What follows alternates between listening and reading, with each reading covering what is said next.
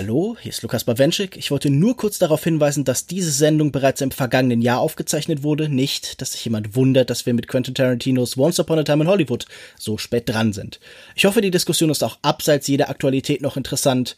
Ich möchte mich vielmals bei Alex Matzkeit für die Verspätung entschuldigen und jetzt viel Spaß mit der Sendung.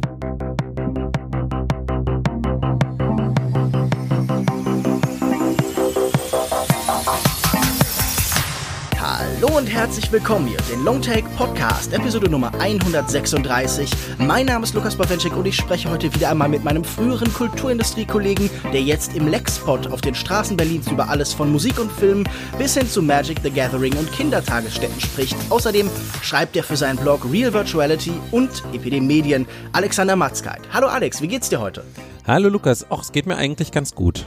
Ich freue mich, dass wir über diesen Film reden zusammen. Ich denke, es gibt definitiv Redebedarf. Wir sprechen über Once Upon a Time in Hollywood von Quentin Tarantino. Und in dem gibt's irgendwann diese Standardsituation des Actionkinos. Zwei Männer richten Waffen aufeinander. Ein Mexican Standoff.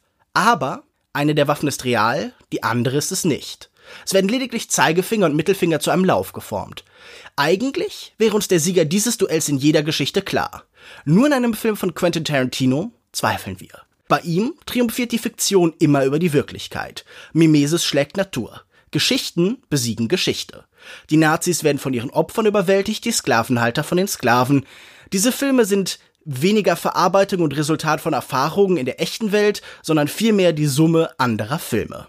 Seinen neuesten könnte man als seine bislang vehementeste Apologetik der Kunst als alternativer Raum verstehen. Die Vision eines Kinos, das eigene Fragen stellt und nicht einfach Verlängerung bestehender Diskurse ist. Dabei lädt der Plot auf dem Papier erst einmal dazu ein, den Film als reine Hommage zu verstehen, als Zeitporträt und Sittengemälde. Das Märchen beginnt im Jahre 1969. Ein altes Hollywood stirbt und das Neue steht in voller Blüte. Der alternde Westernstar Rick Dalton, verkörpert von Leonardo DiCaprio, spielt längst nur noch kleine Fernsehrollen. Seit Jahren arbeitet er mit seinem Stuntman Cliff Booth zusammen. Den verkörpert Brad Pitt. Stunts macht der in seinem Alter kaum noch, dafür arbeitet er jetzt als Ricks Chauffeur und verrichtet Reparaturarbeiten. In dem Haus neben ihm wohnt Roman Polanski mit seiner Ehefrau Sharon Tate, die dritte Hauptfigur, gespielt von Margot Robbie. Wir folgen ihr durch den Alltag, sie kauft ein Buch, sie schaut sich im Kino einen ihrer Filme an, The Wrecking Crew. Es geschieht wenig Dramatisches. Wir verbringen mit diesen drei Figuren den 8. und 9. Februar 1969, später dann den 8. und 9. August.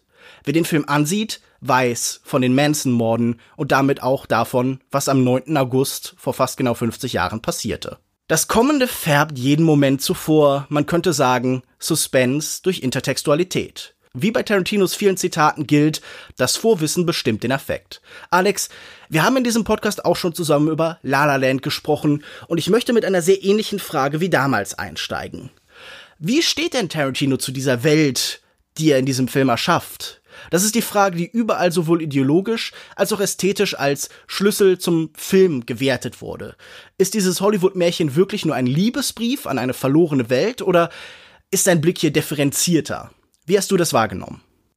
Ich habe ihn als relativ differenziert wahrgenommen und ich habe mich auch gewundert, dass ich in der Kritik, die ich so gelesen habe zu dem Film, auch vor allen Dingen diesen Tenor gehört habe, ja, es ist eine nostalgische Rückbesinnung und er feiert nochmal das alte Hollywood, bevor es vom neuen Hollywood abgelöst wurde und so weiter ich habe das eben tatsächlich nicht so gesehen. Also ich habe mich viel mit Nostalgie beschäftigt so in den letzten mhm. Jahren. Äh, äh, La La Land war sicherlich einer der Negativhöhepunkte, einer der Filme, den, wo ich wirklich fand, dass er teilweise sehr undifferenziert in, in den Rückspiegel guckt.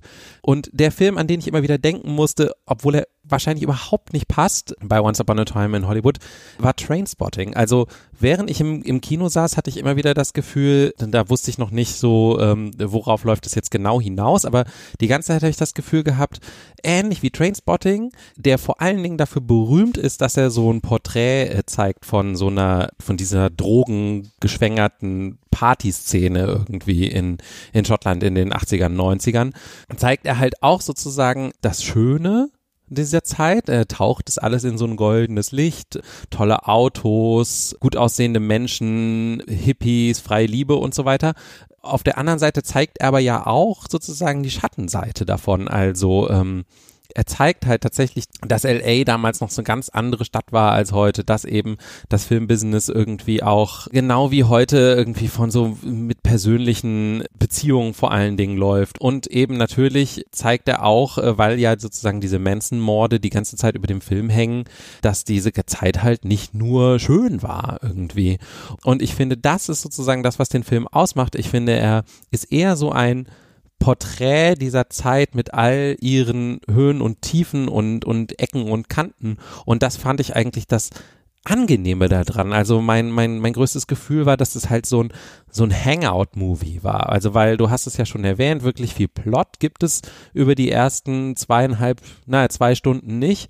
Und deswegen kann man, äh, lädt der Film eigentlich einfach dazu ein, so mit, mit den Charakteren, die da im Mittelpunkt stehen, in dieser Zeit abzuhängen und sich, und sich selber nochmal in diese Zeit reinzudenken. Aber eben, wie ich nicht finde, mit so einem nostalgischen Blick von damals war alles besser, sondern mehr so von einem, ah, so war es also damals. Und so äh, vor allen Dingen haben auch diese Charaktere da reingepasst. Dieser Blick ist sehr stark aufgeladen mit Trauer und Schmerz. Natürlich haben wir eine sehr präzise, aufgebaute und mit den perfekten und richtigen Objekten liebevoll ausgestattete Welt. Dieses Hollywood, das wir hier sehen, das ist ein Mausoleum, eine Pyramide mit zwei traurigen Pharaonen und alles, was wir hier an perfekten Ausstellungsobjekten haben, was wir an liebevoller Rekreation dieser Welt haben, das sind wie Grabbeigaben in diese Pyramide. Es ist fast so antinostalgisch. Also manchmal habe ich schon verstanden, er sieht ja etwas auch Schönes an dieser Zeit, aber für mich überwog die meiste Zeit so die Trauer, die unter allem lag, die verfallenden Körper, die verfallenden Menschen, dieses System, das schwierig ist, das vehemente, das sehr offensichtliche Probleme hat und die meiste Zeit dachte ich, man, man tut Tarantino definitiv Unrecht, wenn man sagt, er will hier einfach nur eine bestimmte Zeit feiern und alles danach kommende verachten. Denn es ist ja auf keinen Fall so, als würde Quentin Tarantino zum Beispiel zu dem nachfolgenden New Hollywood nur kritisch eingestellt. Auch da gibt es sehr vieles, was er liebt. Man kann jetzt natürlich sagen, er ist jetzt nicht wie Sie vielleicht jemand, der eine Wirklichkeit ins Kino bringen will. Aber ich glaube, er ist total fasziniert von der Persönlichkeit, die mit Ihnen in das Kino auch kommt. Sicher ist er ein Fan, ein Anhänger des Studiosystems, gerade auch weil es das Genre-Kino zelebriert. Aber wenn man sich nochmal vor Augen hält, wie sehr er zum Beispiel die Nouvelle Vague liebt, also soweit, dass er seine Firma nach einem Godard-Film benennt und so weiter, dann muss man sagen, dieses Kino hier, das jetzt entsteht und auch diese Welt, die jetzt entsteht, an der liegt er auch etwas. Also es ist jetzt nicht so, als würde hier einfach nur das Gute gegen das Schlechte ersetzt, sondern es ist einfach ein Wandel. Und ich glaube, was ihm gelingt in weiten Teilen, ist einfach den Schmerz und die Freude, die Aufbruchsstimmung, aber auch das, was verloren geht, in einer sich wandelnden Welt zu zeigen. Und das ist sicher, was es ja viel wahrgenommen worden ist, auch ein Film von Selbstreflexion, eine Form von Darstellung der eigenen Erfahrung in einem Hollywood-Kino heute, wo man sagen könnte, Tarantino ist wahrscheinlich kein großer Fan von vielem, was passiert. Also allein die Tatsache, dass die Filme nicht mehr auf 35 Millimeter gezeigt werden, wie in seinem New Beverly Cinema, das dürfte ihm irgendwie übel anstoßen. Und das wird hier in diesem Film ja auch an einer Stelle zelebriert. Aber vor allen Dingen glaube ich, dass es in dieser Hinsicht auf kuriose Weise der persönlichste Film ist, auch wenn man jetzt an weiten Teilen vielleicht auch sagen könnte, es ist der Film, der sich am wenigsten nach Tarantino anfühlt.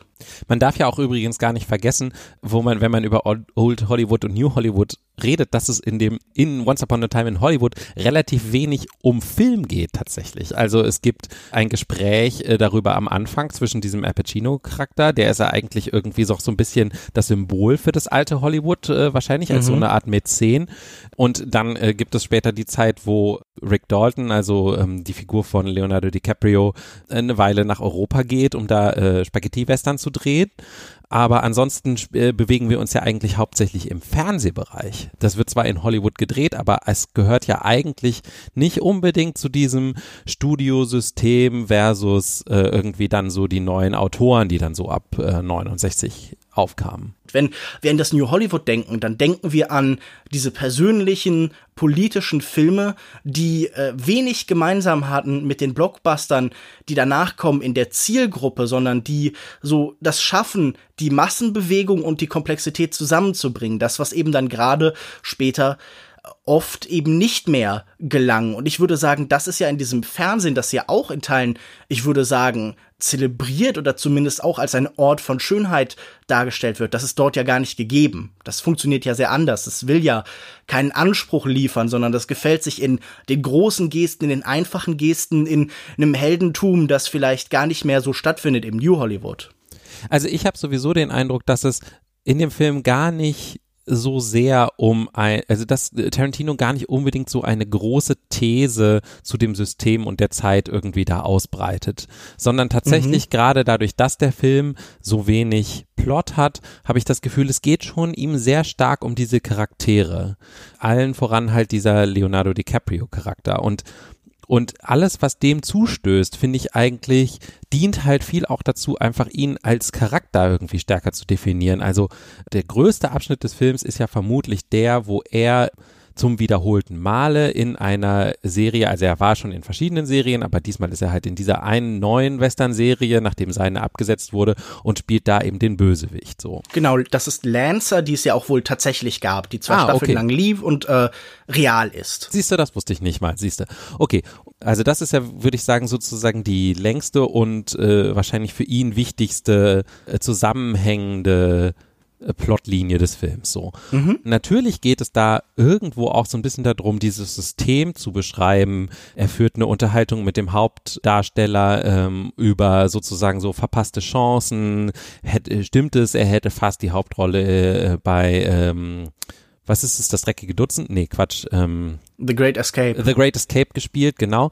Aber eigentlich geht es ja viel vor allen Dingen darum, ihm als Charakter irgendwie so eine Reise zu ermöglichen von jemandem, der eigentlich schon so kurz vorm Aufgeben ist, weil die Art und Weise, wie er bisher immer an seine an seine Karriere rangegangen ist, dass er halt irgendwie so ein bestimmter Typ ist und diesen Typ muss er halt verkörpern, hin wieder zu so jemandem, der sagt, nee, eigentlich bin ich doch aber Schauspieler und Schauspieler ist doch was Universelles und da kann ich doch auch noch ganz viele andere Sachen Sachen draus machen. Ich kann doch das auch, was ich hier tue. Mhm. Ich bin doch nicht darauf angewiesen, dass ich sozusagen von diesem System irgendwie so mitgeschleppt werde, sondern ich kann doch da auch was Persönliches reinlegen und was, was Richtiges draus machen irgendwie. Inspiriert eben durch die Unterhaltung mit einem elfjährigen Mädchen, das sozusagen. Ich glaube, acht ist sie sogar. Das ist ja so ein großer Moment, wo sie offenbart, wie alt sie ist. Die also sozusagen schon eine äh, größere Ernsthaftigkeit an diesen Beruf sozusagen damit rangeht, als er vielleicht äh, in den letzten 20 Jahren Stardom irgendwie hatte oder zehn Jahren.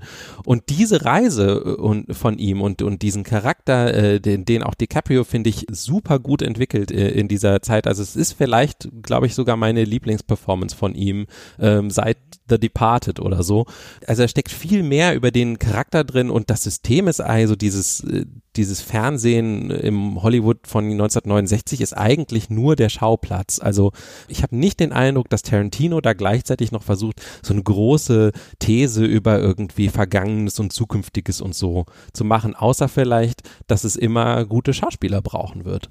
Aber dann ist es doch interessant, dass zumindest in der Kritik oder in den Kritiken, die ich gelesen habe, das doch sehr stark auf eine These heruntergebrochen worden ist. Also ich habe hier drei Texte exemplarisch mal rausgesucht. Äh, Richard Brody in der New York Times, Jonathan Rothenbaum in Jaiman Juan Denros de Cine und bei Critic.de schreibt Till Kadritzke darüber.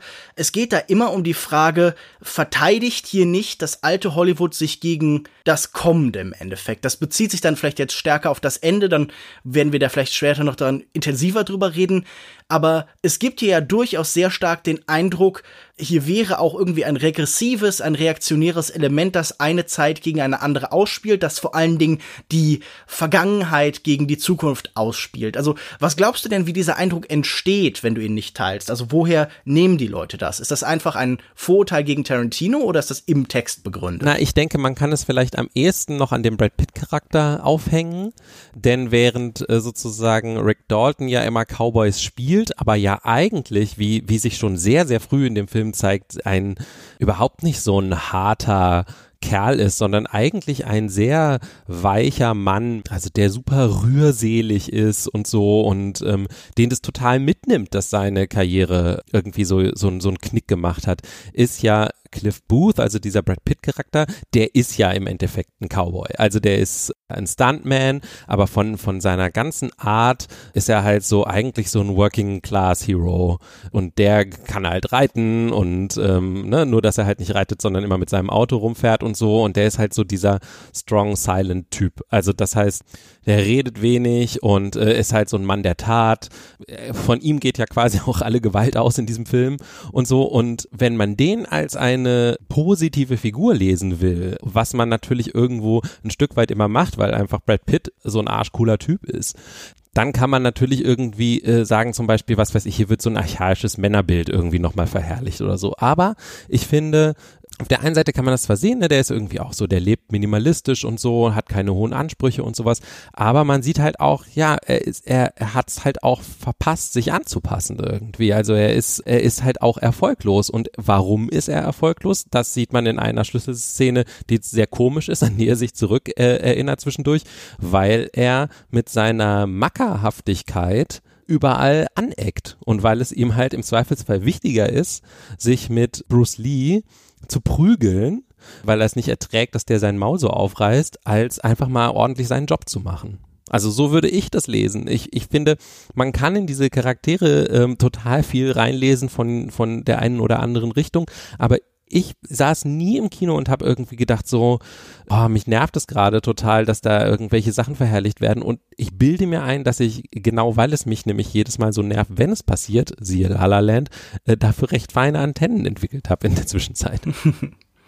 Na, mein Eindruck war auch, wenn es bei Tarantino eine Haltung zu den Figuren, zu seinen Protagonisten gibt, dann war das schon immer eine Ambivalenz. Natürlich war dieses Kino von Tarantino, das wurde ihm viel zugeschrieben, das ist sicher vielleicht auch von ihm entwickelt worden.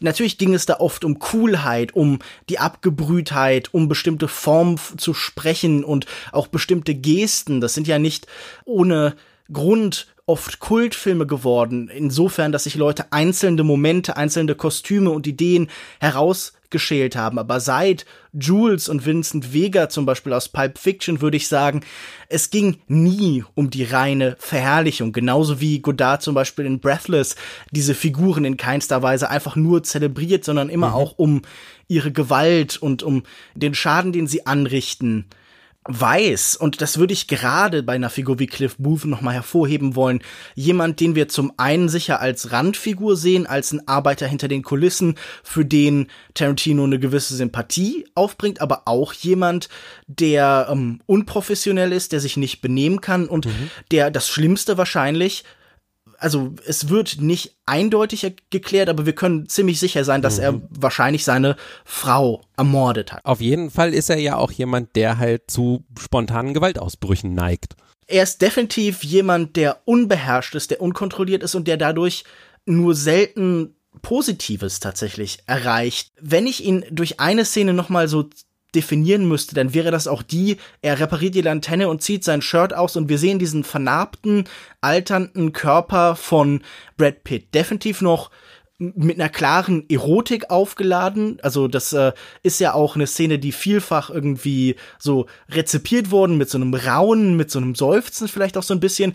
Aber jemand, der definitiv gezeichnet ist von seinen Fehlern, seinen Verfehlungen und von ja einfachem Unvermögen zu verstehen, dass oftmals auch was anderes gefragt ist. Mhm. Diese Szene mit Bruce Lee finde ich da ein ganz interessantes Zeichen. Es ist ja äh, eine Szene am Set, glaube ich, von The Green Hornet, also er spielt da Kato, also Bruce Lee, und wie dieser Kampf stattfindet, das ist ja vielfach kritisiert worden und hinterfragt worden. Für mich hatte das immer einen klaren Anstrich von, naja, der Selbstüberhöhung in der Erinnerung. Also wir sehen das als Flashback, als Erinnerung, aber wie so viele Szenen in diesem Film, also wie wir zum Beispiel auch die Szene aus The Great Escape, dass äh, da dann auf einmal DiCaprio in dem Film ist, wie wir den nicht glauben können, wie wir den nicht als Realität verstehen müssen, ist auch hier so ein großes Gefühl von Unsicherheit. Ist das genauso passiert oder macht er sich in seiner Erinnerung, in seiner Wahrnehmung größer, als er wirklich ist? Wir sehen ihn als jemanden, der definitiv die klassischste Tarantino-Figur vielleicht in dem Sinne ist. Jemand, der definitiv Gewalt ausübt, aber ich hatte oft das Gefühl, dass es vielleicht einfach auch ein bisschen schäbiger alles ist und dass das so der Versuch ist, die eigene Obsoleszenz halt beiseite zu schieben. Also er wird nicht mehr gebraucht. Es ist nicht nur so, dass er unbeliebt ist an diesen ganzen Sets, sondern er ist auch einfach wahrscheinlich nicht mehr wirklich in der Lage dazu. Und so kommt es hier zusammen, so der Versuch, sich selbst zu rechtfertigen, sich einen Sinn zu schaffen und diese eigene Körperlichkeit, die vielleicht nicht mehr von Bedarf ist, die auch nicht mehr von Belang ist, die halt auch nicht mehr in Kapital umgemünzt werden kann das ist einfach etwas, das halt, ja, dann andersartig wiederhergestellt werden muss, indem er zum Beispiel die ganze Zeit hofft, dass er wieder ähm, aktiv werden kann. Ein Körper, der nicht mehr gebraucht wird, der die Sehnsucht empfindet, wieder gebraucht zu werden. Und ich glaube, äh, dazu sozusagen so ein bisschen als Gegenstück wird dann ja eigentlich auch Sharon Tate äh, gezeigt. Also als jemand, dem die Zukunft gehört.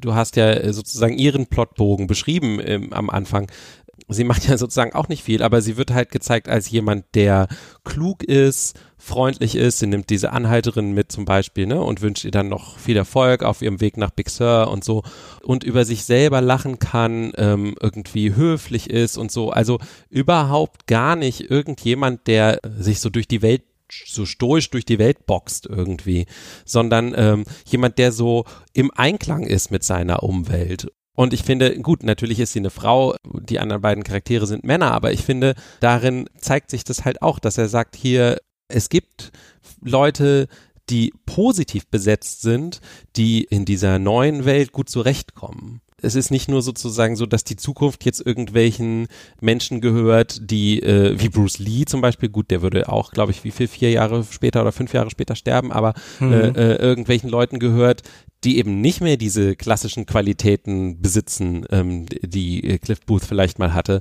sondern äh, sie gehört eben halt einfach auch Leuten äh, wie Sharon Tate, die irgendwie so da mit dem mit dem Fluss in der Lage sind zu gehen, ja, und äh, die die da einfach überall hinpassen, egal wo bei dieser Partyszene ganz am Anfang und so weiter.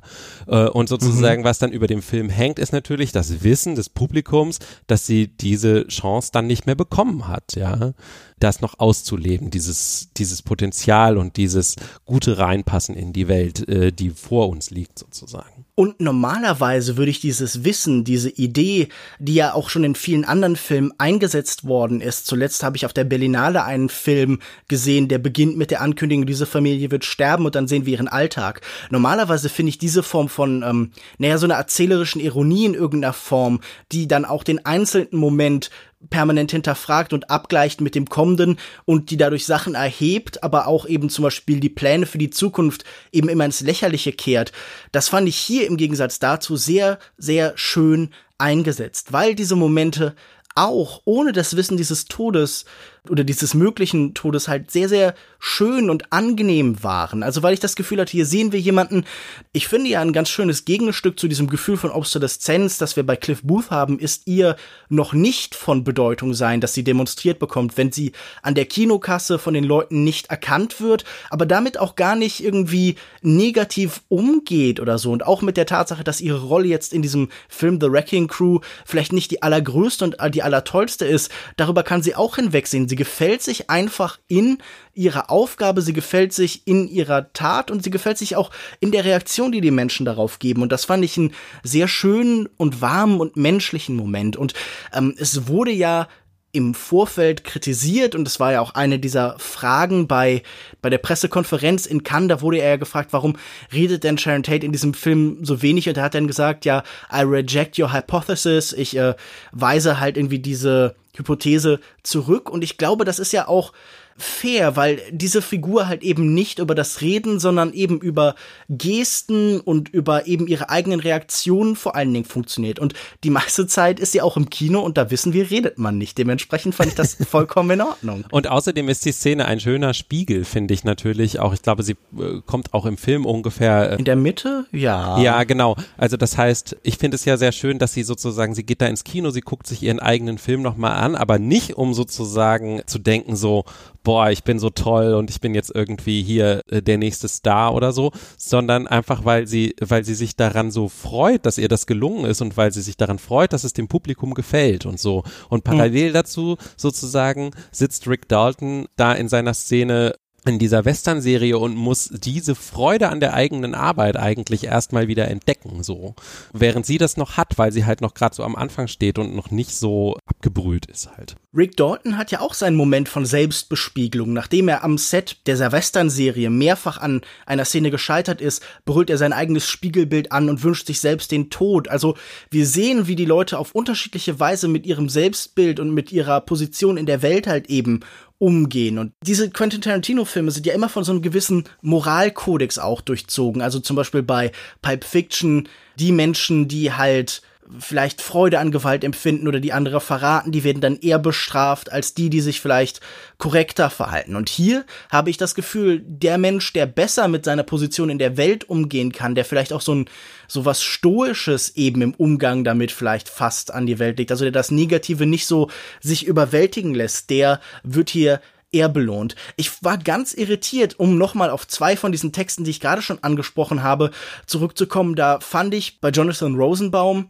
die Be Bezeichnung von Sharon Tate, sie würde als Bimbo dargestellt von Tarantino und bei Richard Brody hieß es, sie wäre einfach nur eine Barbie-Doll, die wüsste, wann sie eben ruhig zu sein habe gegenüber der Welt der Männer. Auch da frage ich mich wieder, hast du eine Erklärung, woher diese Wahrnehmung kommt oder ist das einfach nur ein Hereintragen der eigenen Vorurteile an diesen Film vielleicht. Ich war natürlich auch so genau in die Richtung so ein bisschen äh, vorgewarnt, bevor ich ins Kino mhm. gegangen bin, dass ich gedacht habe, so, oh, oh, oh, achte mal wieder darauf, wie Tarantino mit Frauen umgeht und so. Ich kann das für diese Sharon Tate-Figur nicht zurückgeben. Also ähm, ich finde es auch interessant, sie ist ja auch tatsächlich, die drei sind ja die Top-Build-Leute, die halt über dem Titel sind, ne? DiCaprio, Brad Pitt und Margot Robbie. Also tatsächlich äh, ist sie sozusagen wirklich auch die dritte Hauptfigur, ganz klar, für Tarantino. Und ein männlicher Blick auf sie ist es ne, sicherlich, ne? Äh, Margot Robbie ist auch mhm. eine sehr gut aussehende Frau. Ähm, man kann jetzt nicht sagen, dass das jetzt irgendwie, äh, dass sie nicht sexualisiert wird oder so. Da muss man vielleicht ganz selbstkritisch sagen, natürlich, dass sie natürlich schon sehr gefällig ist, ne? Aber ich eben, ich würde das zurückführen auf eben so eine Höflichkeit und so ein mit sich selbst zufrieden sein und weniger auf so ein, ich bin hier ähm, das Objekt, an dem äh, äh, die Männer sich bedienen, ja, also, sondern eingeführt wird sie ja auf dieser Partyszene und da unterhalten sich ja zwei äh, Personen über sie. Unter anderem Steve McQueen. Ach, das ist Steve McQueen soll das sein. Okay. Jedenfalls, die Art und Weise, wie beschrieben wird, ist, ist ja ganz eindeutig so, dass sie die Agentin ist. Also sie ist diejenige, die die Entscheidung trifft, dass sie erst mit dem einen zusammen war und sich dann aber in den anderen verliebt hat und mit dem jetzt verheiratet ist, aber mit dem ersten immer noch befreundet ist, ne? Und dann sagen der ja, und eindeutig hat sie ja einen Typ und so. Das heißt, es geht ganz klar nicht darum, dass irgendwie diese Männer äh, sie gewonnen haben oder sowas, ne? Sondern es geht darum, dass sie diejenige ist, die die Entscheidungen getroffen hat. Und ich finde, dabei bleibt der Film auch. Sie ist diejenige, äh, also die, ne, sie gibt, sie kommt in diesen Buchladen und sagt, hier, ich habe irgendwie eine Erstausgabe von äh, Tess of the D'Urbervilles ähm, bestellt für meinen Mann als Geschenk. Und dann denkt man halt auch noch so, aha, ja, ja, klar, Polanski, ne, belesen. Und dann sagt sie aber auch sofort, ja, ich habe es auch gerade gelesen und es ist so fantastisch und so. Also äh, ich finde, Tarantino gibt sich eigentlich alle Mühe, um zu zeigen, dass sie halt mehr war als vielleicht das, was man von ihr in Filmen gesehen hat bis dahin. Ich würde sagen, die anderen Frauenfiguren sind natürlich dann zu einem großen Teil diese Hippie-Figuren, die nach mhm. und nach dieses Hollywood nenne ich invasionsartig überfallen, aber die geisterartig langsam überall in der Welt auftauchen, die über die Straßen ziehen, an den Straßenrändern stehen und die wirklich wie so Feenerscheinungen funktionieren. Ich finde auch einer der Momente, der ganz besonders stark den Schmerz, den dann tatsächlich äh, Cliff Booth vielleicht empfindet, ist ja der, als er mit dem Auto die Straße entlang fährt und diese Gruppe sieht und dann so ein sehnsüchtiger Blick zu ihnen ist und da ist dann auf einmal wirklich eine, die Zukunft, die so an ihm vorbeizieht, an der er irgendwie nicht mehr teilhaben kann. Das war so ein merkwürdiges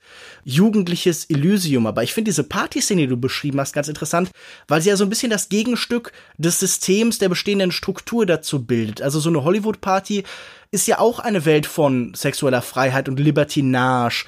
Und das finde ich ganz faszinierend, dass sie eigentlich eine Welt erobert wird von Leuten, die genauso sind wie sie, wo eigentlich die historisch gesehen die Unterschiede ja minimal sind. Denn wofür war Hollywood eigentlich immer bekannt? Das galt als Ort von von Dekadenz, vor allen Dingen auch in sexueller Hinsicht. Das war immer ein Ort, der als wohl besonders liberal wahrgenommen worden ist und der es wahrscheinlich stellenweise auch war, der lange zensiert werden musste, der als kommunistisch infiziert galt.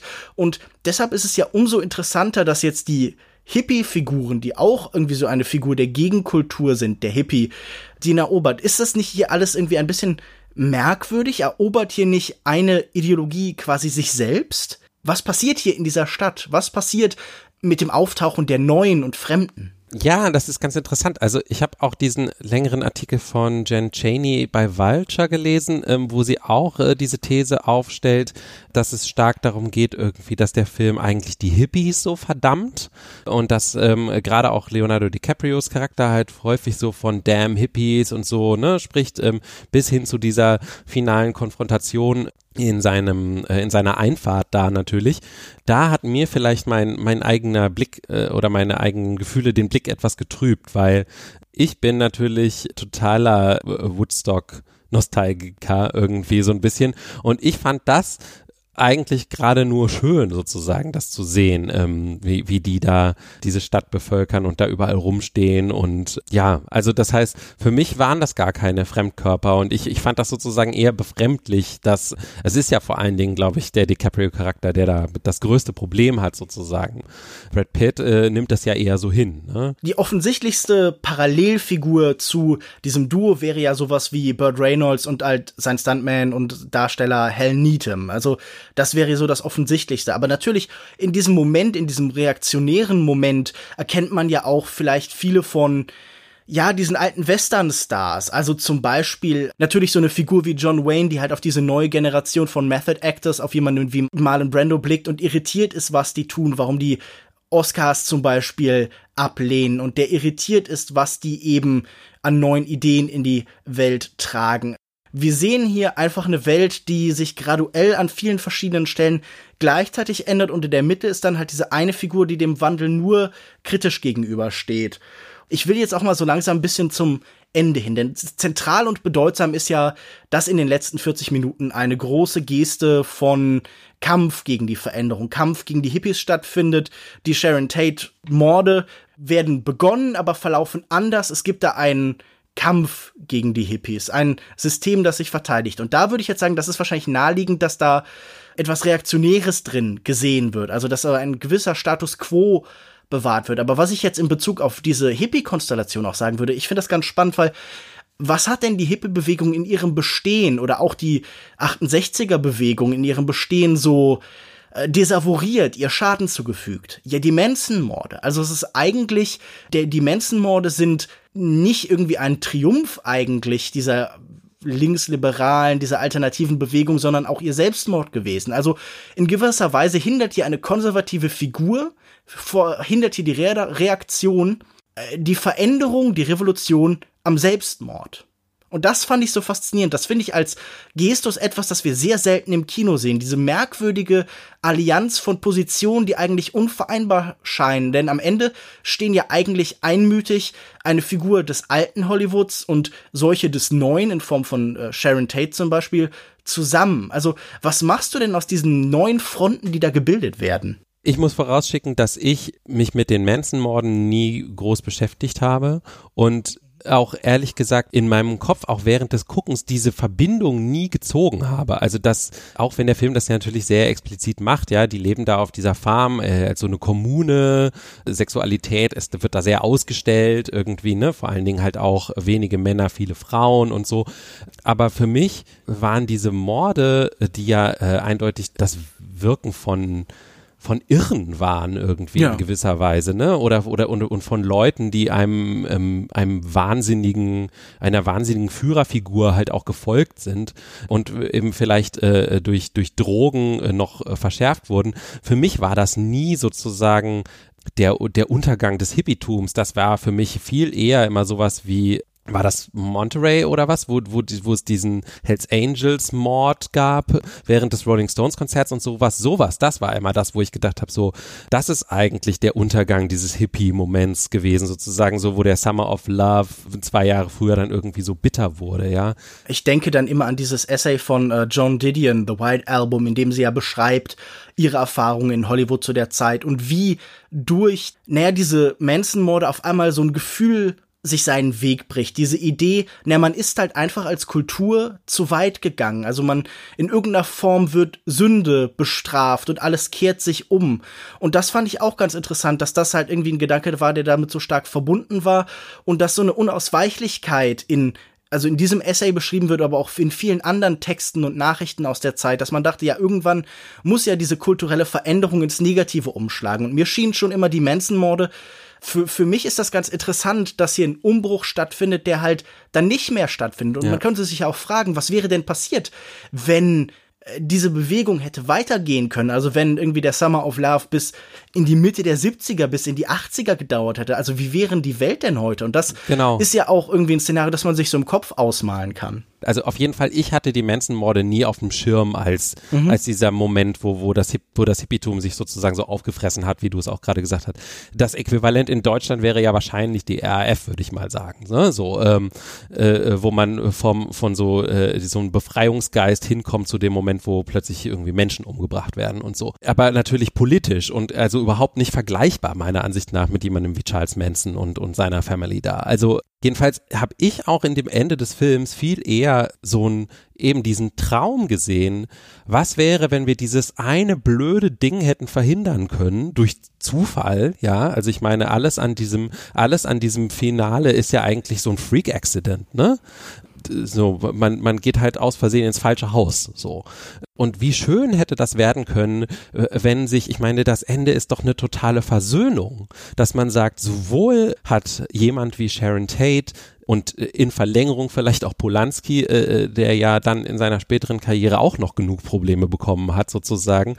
Wie schön wäre das gewesen, wenn diese Personen ihre Chance bekommen hätten, ohne befleckt zu sein von diesem grausamen Ereignis auf der einen Seite und wie sehr hätte das vielleicht auch zur Harmonisierung beitragen können mit diesem alten Stamm an Menschen, äh, wie eben äh, Rick Dalton hier sozusagen dieser Gedanke einfach zu sagen, Mensch, ist euch eigentlich klar, dass es nur dieses, äh, diese, dass wir nur an einer Stelle sozusagen anders hätten abbiegen müssen und alles hätte anders sein können und alles hätte in diesem goldenen Glanz bleiben können?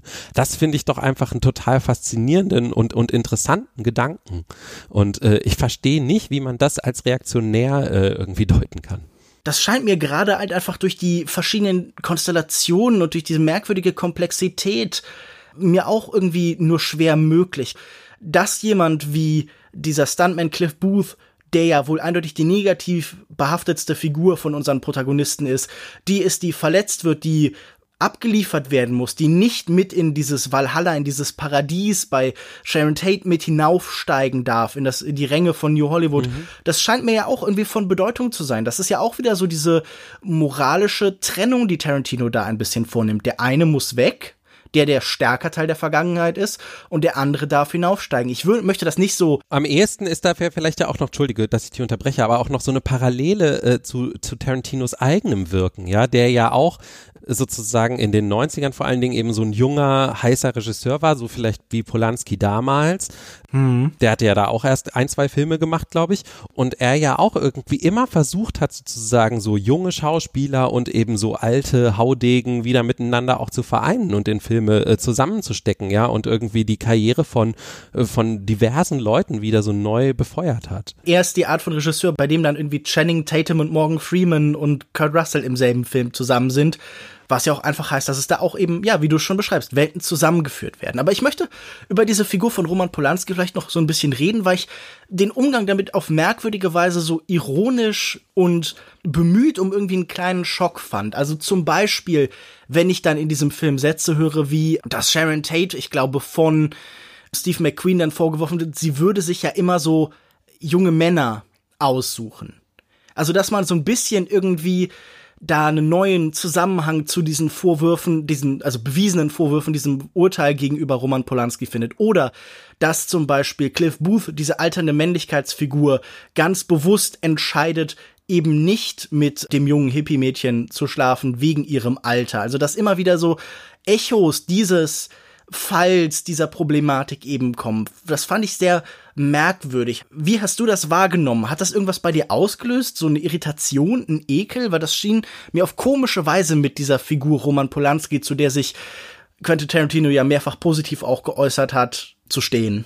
Nee, habe ich ehrlich gesagt nicht so viel drüber nachgedacht. Äh, die Szene, wo Cliff Booth äh, sich dagegen entscheidet, mit dem mit dem Mädchen zu schlafen, habe ich nur gedacht, auch, dass er ja auch als Begründung äh, nicht sagt so nach dem Motto, nee, nee, das wäre jetzt nicht richtig und so, ne, irgendwie, äh, sondern er sagt ja nur, nee, nee, ich habe keinen Bock, in den Knast zu kommen, ja, also insofern äh, ist er da ja jetzt auch nicht unbedingt irgendwie der äh, sozial gerechte Mensch. Nee, klar, das war jetzt auch gar nicht meine Wahrnehmung. Ich fand das nur irritierend eingesprengselt. Genauso wie ich das Gefühl habe, in diesem Film sind so viele komische Bezüge auf die Wirklichkeit und Pervertierungen und Verzerrungen der Wirklichkeit. Ich finde einen ganz wichtigen Aspekt, das habe ich anfangs auch schon angedeutet in so meiner Einführung, wie sich die Filme von Tarantino zur Wirklichkeit verhalten. Und auch hier habe ich mir wieder so ein bisschen Kritiken angeguckt und habe extrem unterschiedliche Urteile gefunden. Zum Beispiel in diesem schon angesprochenen Text von Jonathan Rosenbaum, in dem er Trump und Tarantino vergleicht, indem er sagt, okay, Tarantino ist auch der, der America Great Again machen will und der eine Sehnsucht nach einer bestimmten Form der Vergangenheit hat, was wir ja beide hier nicht gesehen haben, aber er schreibt dann eben über die beiden, They're joined at the hip by their compatible views of the world and the media is interchangeable and indistinguishable from one another. Also die Welt und die Kunst oder das Medium sind eigentlich austauschbar. Sie sind gleichbedeutend.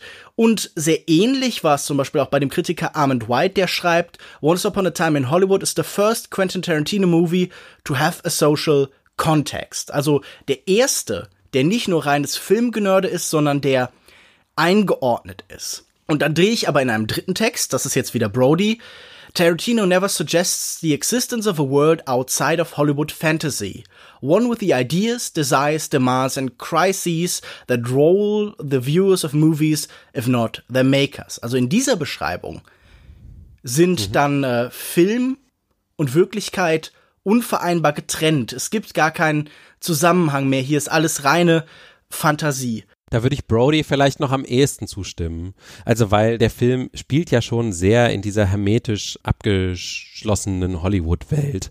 Ein Hinweis, den ich woanders gelesen habe, ist ja zum Beispiel, dass eben der Vietnamkrieg irgendwie mal so im Hintergrund als Radionachricht äh, irgendwie auftaucht, mhm. aber ansonsten eben zum Beispiel komplett ausgeblendet wird, der ja auch eine der Hauptmotivationen für äh, die Hippie-Bewegung und so weiter war. Also da würde ich schon sagen, sozusagen, dass es mit dem Titel, ne, es ist eben so ein Hollywood-Märchen und es geht äh, Quentin Tarantino da meiner Ansicht nach eben weniger um, um die Auseinandersetzung mit dem Zeitbild, ja, also irgendwie der, der Gesamtgesellschaft zu der Zeit, sondern er möchte eben diese Hollywood-Geschichte erzählen und er möchte sie dann eben so erzählen, wie er sie sich gewünscht hätte, dass sie ausgeht.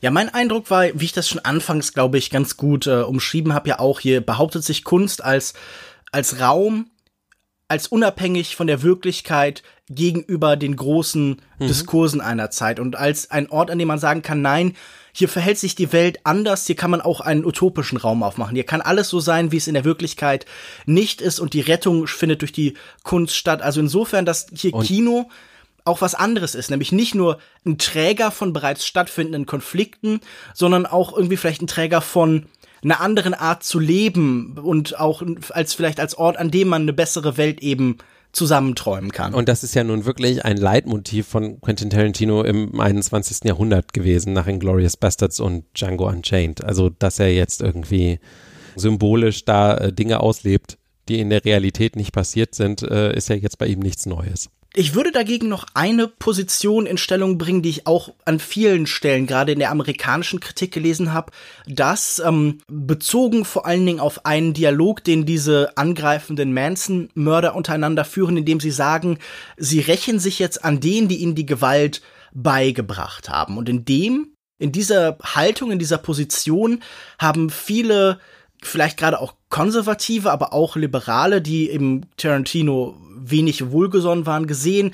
Hier sehen wir eine jüngere Generation, die Tarantino am liebsten loswerden wollen. Die Leute, die in den Guardian schreiben, man solle ihn vielleicht canceln oder die auf Twitter seinen Namen nicht mal mehr nennen, als wäre er Lord Voldemort, sondern nur noch von irgendwie diesem neuen Kultregisseur, der da gerade irgendwas wieder mal macht, sprechen, dass er da äh, Figuren schafft, die auch eine neue Generation von Menschen, die ihn loswerden möchte. Also da haben viele auch ein Statement gegen politische Korrektheit, die da von den alten starken klassischen Männern bezwungen wird, reingelesen. Ähm, was hältst du denn von, also das ist natürlich, das überschneidet sich so ein bisschen mit dem, was wir schon besprochen haben, aber kannst du diese spezifische Deutung irgendwie nachvollziehen oder was würdest du dem entgegensetzen? Also ich fand das tatsächlich mit einer der dämlichsten Szenen in dem Film, muss ich ganz ehrlich zugeben, weil sie halt so on the nose ist. Also weil, weil sie halt wirklich äh, das so stark da äh, zum Ausdruck bringen, so ja, Gewalt im Fernsehen, na dann müssen wir doch jetzt diejenigen umbringen, die uns Gewalt angetan haben, sozusagen.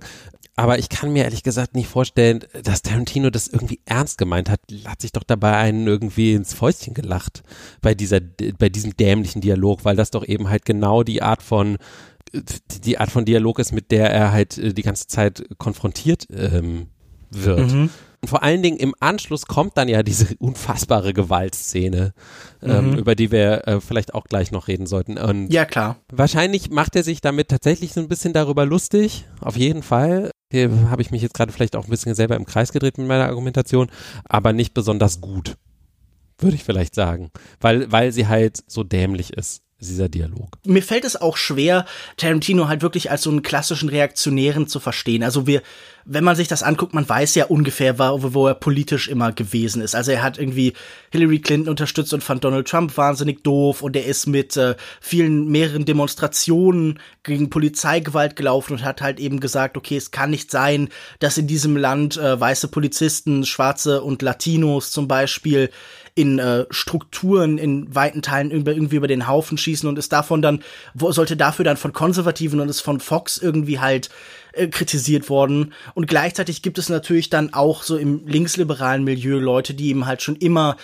bestimmte Tendenzen vorgeworfen haben. Und ich möchte diese Kritik auch nicht komplett halt irgendwie beiseite schieben. Ich finde es absolut legitim, sich mit seiner Darstellung von Gewalt und seiner Darstellung von Frauen und mit seinem Geschichtsrevisionismus kritisch auseinanderzusetzen. Aber mein Eindruck war in letzter Zeit, dass das auch oft irgendwie mit einer gewissen Unehrlichkeit passiert ist. Und ich finde, äh, das, was du beschreibst, diese, okay, die haben uns, die töten so viel im Fernsehen, also töten wir sie in Wirklichkeit, das ist der Versuch, eine bestimmte Art von von einer Kurzschlussreaktion, mhm. von einem zu kurz fassenden Denken halt eben darzustellen. Und ich finde, und das ist auch unbedingt politische Korrektheit. Also Genau. Nee, das ja. ist ja auch, das ist ja auch so ein schwierig überladener Kampfbegriff, der alles und nichts meinen kann. Also, ich finde sowieso schwierig mit dem zu hantieren, weil man, man gibt dem ja eine Kraft und eine Wahrhaftigkeit, ob man ihn jetzt von links mhm. oder von rechts verwendet. Also. Mhm. Ja, und was ich auch interessant finde an Tarantino ist, ähm, dass, dass man ja auch durchaus sehen kann, dass er sich über seine Karriere entwickelt hat, finde ich. Definitiv. Als, als Regisseur und auch als Mensch in dem, was er so erzählt in Interviews und so weiter, ist ja jemand, der, der ja auch gerne redet, ne? Ne? Also insofern wäre er immer noch der Regisseur, den, der er 1995 war, ähm, dann finde ich, könnte man äh, diesen, diesen Diskurs nochmal ganz anders führen. Aber ich finde, er hat ja irgendwie schon gezeigt über die letzten äh, 20 Jahre, dass er da irgendwie auch in der Lage ist, irgendwie weiterzudenken und sich zu entwickeln und neu zu reflektieren, auch Dinge, die er in der Vergangenheit gemacht hat und so. Also, ja. Äh, und vielleicht sollten wir nach so viel, äh, nach so viel äh, Tarantino-Apologie ähm, dann auch mal langsam zu dem Teil des Films kommen, den ich total beschissen fand. sehr, sehr gerne. Ich äh, habe im Vorfeld schon deinen Lexport zu diesem Film gehört und du hattest ja auch, äh, ich glaube, auf Letterbox das so beschrieben, dass die 95 Prozent dieses Films sehr gut gefallen und 5 Prozent sehr schlecht. Und ich glaube, das große Finale, diese Situation, in der sich dann am Ende alle Konflikte, die irgendwo angelegt waren, entladen, das war der Moment, der dir missfallen hat. Dieser letzte Kampf, dieses letzte Scharmützel zwischen, naja, vor allen Dingen Cliff Booth und eben dann vielleicht auch noch ein wenig der Ehefrau von Rick Dalton, der Italienerin, die er während seinem Aufenthalt in Italien kennengelernt und geheiratet hat ja gut, also auf jeden Fall dieser Konflikt hat dir missfallen. Was hat dich gestört an dieser, ja, fast schon obligatorischen, routinierten Gewaltorgie, die am Ende eines Tarantino-Films steht? Ja, ich habe da so einen kleinen äh, Hot-Take zu, zu Gewalt bei Tarantino. Ich, ich finde immer, er hat zwei Arten. Und beide sind auf ihre Art und Weise exzessiv von Gewalt, aber mit der einen kann ich irgendwie sehr gut umgehen und die andere, da ist es jetzt nicht so, dass ich die irgendwie schlimm finde oder so, aber ich finde sie einfach unfassbar unnütz. Äh, und zwar äh, die erste, da habe ich immer das Gefühl, er hat so so eine Gewalt, die sehr persönlich ist und sehr viszeral irgendwie wirklich so aus dem Innersten rauskommt. Und die andere ist einfach nur so splatter exzessiv und ich glaube, äh, Tarantino sieht darin zwei Dinge. Er sieht darin einmal irgendwie eine Ästhetik der Gewalt, ich glaube, das, das feiert er halt bei jeder Gelegenheit ab. Und gleichzeitig hat er da irgendwie eine Art von, von Katharsis, die er da erzeugen will, äh, beim Zuschauer oder vielleicht auch bei den Charakteren, das weiß ich nicht. Am deutlichen, deutlichsten ha, hat sich das für mich bei äh, Kill Bill damals ähm, manifestiert. Wenn man nur den ersten Teil sieht, von Kill Bill, finde ich, dann, dann hat man das Gefühl, es geht halt wirklich nur darum, Menschen auf möglichst kreative Art abzuschlachten. Kulminiert in diesem, in diesem Kampf in dem Restaurant gegen diese 88, wie heißen sie? Die Crazy 88. Crazy 88, genau. Und mit den Blutfontänen und so weiter. Und ja, und äh, nach dem ersten Teil von Kill Bill habe ich gedacht, was für ein unfassbar dummer Schwachsinn. Aber wenn man äh, den zweiten Teil mit dranhängt und dann sieht, dass es ja halt ein, einen kompletten Bogen gibt, einen kompletten Charakterbogen von dieser, von dieser Bride-Figur, der mit diesem Abschlachten Rachegedanken startet, aber ähm, mit dieser ganz leisen Szene mit ihrem Ex-Mann und dem Kind halt endet, ja. Und dazwischen kommen so Szenen, die von vielen Leuten als viel schlimmer empfunden würden. Zum Beispiel, als sie mit Daryl Hannah ähm, kämpft und ihr ein Auge ausreißt und sowas. Mhm. Und das sind Szenen, die mich die mich viel weniger stören, weil ich denke, da, okay, da ist irgendwie so, da gibt es so einen persönlichen Konflikt zwischen zwei Charakteren. Und natürlich kann es sein, dass dabei auch mal so richtig fiese Sachen passieren. Bei Inglorious Bastards ist es ähnlich, ja, also dass da ähm, sozusagen die Gewalt, die da am Ende von äh, Shoshana gegen die Nazis passiert, da habe ich auch das Gefühl, ja, das kommt halt aus so einem ganz tiefen, aus dem Bauch raus irgendwie, aus so einem persönlichen Konflikt, während dieses Blutbad am Ende von Django Unchained natürlich natürlich ist da auch irgendwie eine Rachegeschichte äh, drin, aber es wird dann irgendwann so exzessiv, dass es halt so, ja, so, so lächerlich wird und dieses lächerlich ästhetisch-kathartische Gewaltding bei Tarantino, das funktioniert bei mir einfach nicht und das ist es halt leider hier auch wieder.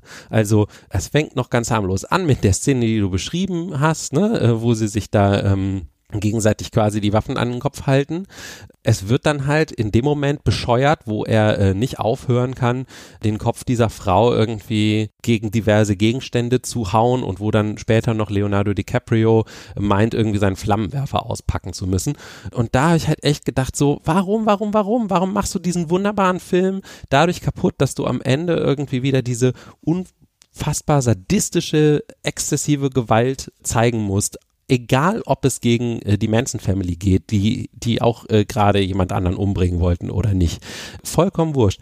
Wie stehst du dazu, nachdem ich jetzt sehr viel geredet habe? Ich habe Gewalt bei Tarantino, glaube ich, ein bisschen anders verstanden. Ich habe sie immer als eigentlich nur die Fortsetzung von den bestehenden langen Dialogen verstanden. Es ist eigentlich unmittelbar dieses Clausewitzsche, man, man setzt halt irgendwie die Diplomatie mit anderen Mitteln fort, indem man kämpft. Also man hat eigentlich diese Wortgefechte und die entladen sich dann irgendwann meistens in diesen Filmen als tatsächliche Gewalt. Man schaukelt sich hoch und das findet aber in diesem Film überraschenderweise nicht oder weniger als sonst statt. Wir haben keine von diesen langen klassischen Suspense-Szenen bei Tarantino, vielleicht am ehesten noch auf dieser Farm, die dann aber auch so ein ja, die uns überraschen soll, die auf einmal dann halt in eine andere Richtung ausweicht, als wir vielleicht gedacht haben. Die, diese Bruce Dern-Figur lebt ja tatsächlich noch irgendwie und ist nicht tot und hier wurde nicht alles übernommen.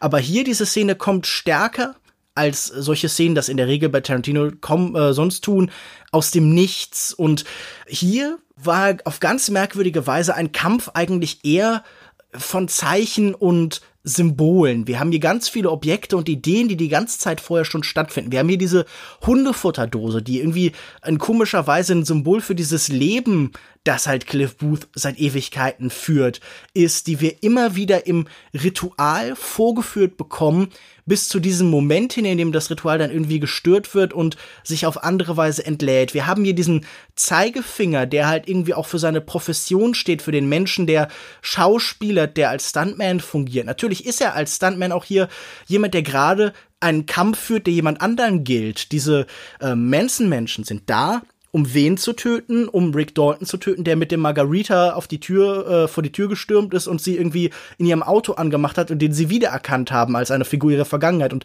plötzlich muss er, der den anderen immer wieder ersetzt hat in Filmen, auch in der Wirklichkeit ersetzen. Also dieser Ort bekommt so eine seltsame filmische Qualität. Und zwar so weit, dass dann tatsächlich auch die ja, zur Pistole geformten Finger fast wie eine echte Waffe funktionieren. Zumindest triumphieren sie dann darüber. Dann war mein Eindruck, es ist nicht so gewalttätig wie viele andere Tarantino-Filme. Vieles davon findet irgendwie im Schnitt statt. Man knallt auf den Tisch, aber man schneidet dann, bevor die wirklich schlimmen Sachen gezeigt werden, eigentlich immer wieder. Aber es soll auch schon so eine Irritation sein. Und dieser Flammenwerfer, der ist ja auch schon im Film eingeführt worden. Auch der ist ein Symbol. Das ist die Waffe, die im Film die Nazis bekämpft hat. Und die Nazis verbrennen, genauso wie sie es in einem anderen Tarantino-Film getan haben bei Inglourious Bastards. In diesem Moment mit dem Flammenwerfer habe ich vor allen Dingen gedacht, es ist der Versuch, eine Gleichwertigkeit herzustellen. In dieser Form sind diese Manson manipulierten Mittäter, diese ähm, Kultisten, genauso schlimm wie die Nazis. Und das finde ich, ich, ich finde das vielleicht in dieser Hinsicht eine komische Szene, wie es vorher schon komisch angelegt ist, weil dieser Film fügt sich ja in das Wissen, das wir bei Tarantino haben, ein. Ich, ich finde es sehr irritierend, diese Manson-Familien eine Linie zu stehen mit großen Kräften, systemischen Kräften wie den Nazis und eben den Sklavenhaltern, die ja auch einstehen für den Rassismus in den, für den Vereinigten Staaten. Also dieses Nebeneinanderstellen fand ich sehr spannend. Das war das, was mich an dieser Szene am meisten befremdet hat, dass plötzlich die auf gleiche Weise historisch kathartisch vernichtet werden müssen, wie eben Nazis und Sklavenhalter oder der Ku Klux Klan.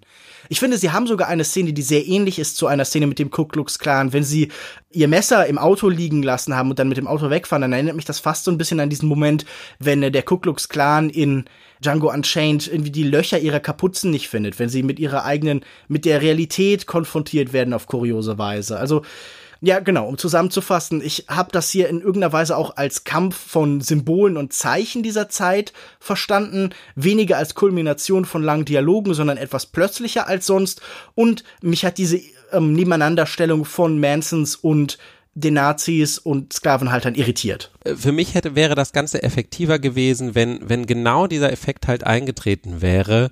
Sie haben sich sozusagen quasi in der Tür geirrt, ne, haben sie ja nicht wirklich, aber ähm, zumindest aus geschichtlicher Sicht sozusagen. Und das große Massaker, was wir alle erwarten, ist halt viel, viel schneller vorbei. Mhm. Und dafür, dass es halt viel, viel schneller vorbei ist, dauert es halt immer noch ziemlich lange und wird halt dafür eben sozusagen von der anderen Seite begangen also für mich hätte das mehr gewirkt, wenn, wenn sie sozusagen einfach wie, wie gegen eine Wand gelaufen wären, das wäre alles ganz schnell gegangen, zack, zack, zack, Cliff Booth schaltet die alle aus und Ende der Geschichte. So.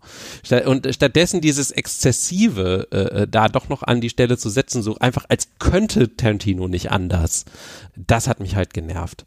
Und das, das hat mich einfach so, so genervt, dass es mir, mir im Nachhinein äh, den Film so ein bisschen auch noch verhagelt hat und äh, ich mir hm. sozusagen am liebsten vorstellen möchte, dass die Szene im Film einfach nicht drin ist. Nee, dann kannst du deinen eigenen Fan-Edit demnächst, wenn die Blu-ray auftaucht. Was Tarantino kann, kann ich doch schon lange halt irgendwie jetzt die Geschichte verändern. ja, ich meine, und dann auch Tarantinos Geschichten verändern. Das ist dann ja. äh, ja, sehr postmodern auf jeden Fall. Man würde sich in der Tarantino-Analyse sicher darüber freuen. Eine Sache, die ich vor dem Fazit gerne noch einbringen würde, wäre, ich hatte nie so sehr das Gefühl, dass Quentin Tarantino mit wahnsinnig viel Geld einfach einen Hong Sang-so-Film gedreht hat, weil Menschen besuchen ihre eigenen Filme, gehen in Bars, betrinken sich, geraten über ihr zunehmendes Alter und ihren Platz in der Welt und in der Industrie ins Grübeln, reflektieren über den Wert ihrer Kunst, es gibt Rückblenden und Träume, die so ein bisschen verschmelzen und unklar sind in ihrer Wirklichkeit und die Figuren basieren auf realen Vorbildern. Manchmal sieht man da auch den Regisseur drin und es ist so ein bisschen so ein Film à clef. Und das finde ich ganz spannend, dass er eigentlich wahnsinnig viel Geld in Hong Sang-so oder vielleicht auch in so einen Philippe Garel-Film gesteckt hat und der hat jetzt schon über 100 Millionen Dollar eingespielt. Das gibt's nicht mehr so wahnsinnig viel. Dann würde ich sagen, kommen wir mal langsam zum Fazit. Und ich würde sagen, als äh, guter Gastgeber mache ich das zuerst, damit dann meinem Gast das letzte Wort bleibt. Ich hatte sehr viel Freude über weite Zeit an Once Upon a Time in Hollywood von Quentin Tarantino, seinem angeblich neunten und vorletzten Film. Mal sehen, was daraus wird.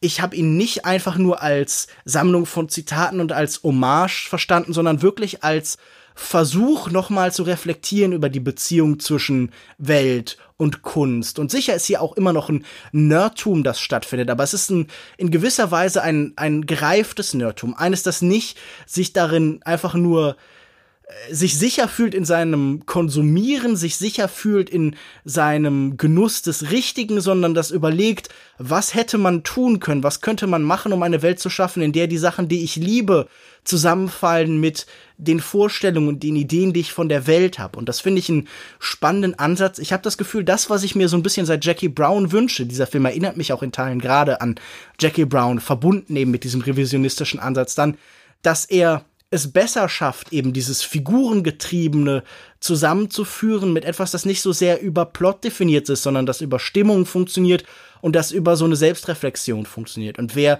äh, hier einfach nur sagt, ja, das ist ein, ähm, der, der Punkt, wo dann alles in sich zusammenstürzt und das ist nur noch langweilig oder das ist halt einfach nochmal dasselbe, was wir schon immer gesehen haben. Dem würde ich sagen, nein, ich glaube, hier passiert mehr. Also das äh, ist ein Film, der würde Hong Sang-so gefallen oder Philippe Garel, aber auch zum Beispiel Serge Denay, das würde auch wahrscheinlich ähm, da habe ich jetzt keinen Beweis für, aber all denen gefallen, die schon immer gesagt haben, Kunst darf ein alternativer Raum sein, muss ein alternativer Raum sein, der sich auf die Wirklichkeit in Teilen bezieht, aber der auch eigene Träume und Visionen entwickelt. Und wie hier nicht mehr nur Rache geübt wird, sondern die Revision auch funktioniert, um einfach Menschen ein anderes, ein besseres und ein gerechteres Leben nicht verhagelt von der Gewalt, die die Wirklichkeit manchmal über uns bringt, das ermöglicht, darauf hinarbeitet, also mit ähm, Sharon Tate, dann finde ich das eine wahnsinnig rührende und warme und ehrliche und bewundernswerte Geste. Also diese Idee, das Kino bringt eine Schönheit in unsere Welt, die wir vielleicht sonst gar nicht mehr leben können. Einfache und glückliche Momente, die man eben erleben kann. Das ist mir wirklich tatsächlich auch irgendwie nahegegangen und ich hatte große Freude mit dem Film und äh, würde sagen, ähm, ja, äh, schaut euch diesen Film alle an. Ihr habt das wahrscheinlich ohnehin schon getan, weil ihr hier zuhört. Ich würde gerne ähm, zwei Sachen nochmal hervorheben. Das eine ist diese Hangout-Qualität. Also ähm, ich habe teilweise gehört, dass dem Film vorgeworfen wurde, dass er keinen Plot hat, aber ich fand das eigentlich eher ein, ähm, ein Feature als ein Bug. Also weil das Kino sehr voll war, in dem ich saß, ähm, habe ich den Film in der ersten Reihe gesehen. Da fällt der einem ja so richtig irgendwie so ins Gesicht auch noch. Aber das, das war toll. Also das ist wirklich so ein Film, in den man eintauchen kann, finde ich, äh, von Kopf bis Fuß und der diese Zeit äh, oder oder diese Geschichte, die eigentlich mehr, die er erzählen will, vielleicht mehr noch als die Zeit, vollumfänglich äh, irgendwie einen da so einrollt und äh, und das können wenige Filme. Das fand ich sehr sehr schön. Und ähm, das Zweite finde ich, dass tatsächlich ich diese Rick Dalton Figur total faszinierend finde und auch den Weg, den er durch diese plotlose äh, Geschichte irgendwie äh, beschreitet, total äh, interessant finde. Also von jemandem, mhm. der am Anfang noch alles daran äh, setzt, irgendwie sozusagen ähm, den Schein zu wahren, dass er immer noch der Typ ist, der er mal war vor ein paar Jahren, hin zu jemandem, der einiges versucht, der einen neuen Zugang zu sich selbst findet, äh, aus verschiedenen Gründen und der dann am Ende eigentlich quasi dadurch auch eine neue Chance bekommt. Und schließlich muss man noch sagen, finde ich einfach, es gibt glaube ich, im amerikanischen Kino keinen anderen Regisseur, der äh, in der Lage ist, äh, nach wie vor auf diese Art mit so einem breiten Pinsel solche Geschichten zu erzählen. Und ähm, das habe ich während des Films auch immer wieder gedacht, das kann halt einfach im Moment nur Quentin Tarantino. Dafür äh, lohnt sich der Film halt alleine schon, weil er, macht es einfach sehr gut. Er ist irgendwie clever, ohne immer aufdringlich zu sein und so ähm, zum Beispiel. Und er äh, schreibt halt einfach nach wie vor auch sehr witzige Dialoge und witzige Szenen und äh, fügt die eben so aneinander in, in diesem großen Ganzen. Und ähm, deswegen mochte ich den Film auch sehr mit eben dem, der großen Einschränkung, dass ich mir wünschen würde, würde halt einfach auf diese Gewaltexzesse mal verzichten. Aber äh, ich glaube, das äh, ist äh, bei Quentin Tarantino bin ich da wahrscheinlich an der falschen Adresse. Eine Frage, was wünscht ihr dir für seinen angeblich letzten und zehnten Film? Welches Genre, welche Stilart, was könntest du dir vorstellen, was wäre spannend? Äh, ich habe gehört, der äh, will irgendwie entweder Horror oder Science Fiction machen. Kann man ja auch ganz gut kombinieren. Ähm, wenn er sich wirklich mal in so einer fantastischen Welt ähm, mit äh, sozusagen auch nicht menschlichen Figuren und sowas vielleicht mal bewegt, würde ich mich, würde mich interessieren, was er daraus macht. Wie kann man die erschießen? Wie kann man mit denen 40 Minuten lang reden? Gerade wenn die dann irgendwie keine Ahnung, Orks genau. oder Aliens. Mal genau, sehen. Genau. Wusstest du eigentlich, wie sie einen Viertelfünder mit Käse auf der Vega nennen? So. Ja, und, für, und wie heißt sie? mit Käse natürlich. Was? Mit Käse? Verrückt. Nun gut. Äh, wenn ihr unsere Urteile teilt oder das komplett anders seht, dann kann man das über verschiedenste Plattformen an uns herantragen. Ich bin zum Beispiel hier zu finden auf Twitter unter longtake.de. Wir sind auch zu finden auf facebook.de slash longtakepodcast, auf soundcloud.com slash longtakepodcast. Außerdem sind wir auch auf Spotify. Schreibt, feedbackt, gebt uns alles, sagt uns, wie ihr diesen Film fand und äh, auch zu diesen verschiedenen Fragen, die ich hier an Alex gerichtet habe, ob ihr dafür eine Meinung habt, ob ihr bestimmte Positionen und Kritikpunkte, die wir geäußert haben, besser verstehen könnt. Das soll ja nicht einfach nur ein Dialog zwischen uns beiden sein, sondern einer mit allen da draußen auch, die. Auf jeden Fall, bitte, bitte. Und ich glaube auch, dass es durchaus einen Unterschied gibt, vielleicht äh, in der amerikanischen Rezeption des Films und in der europäischen Rezeption, könnte ich mir noch mal vorstellen, so.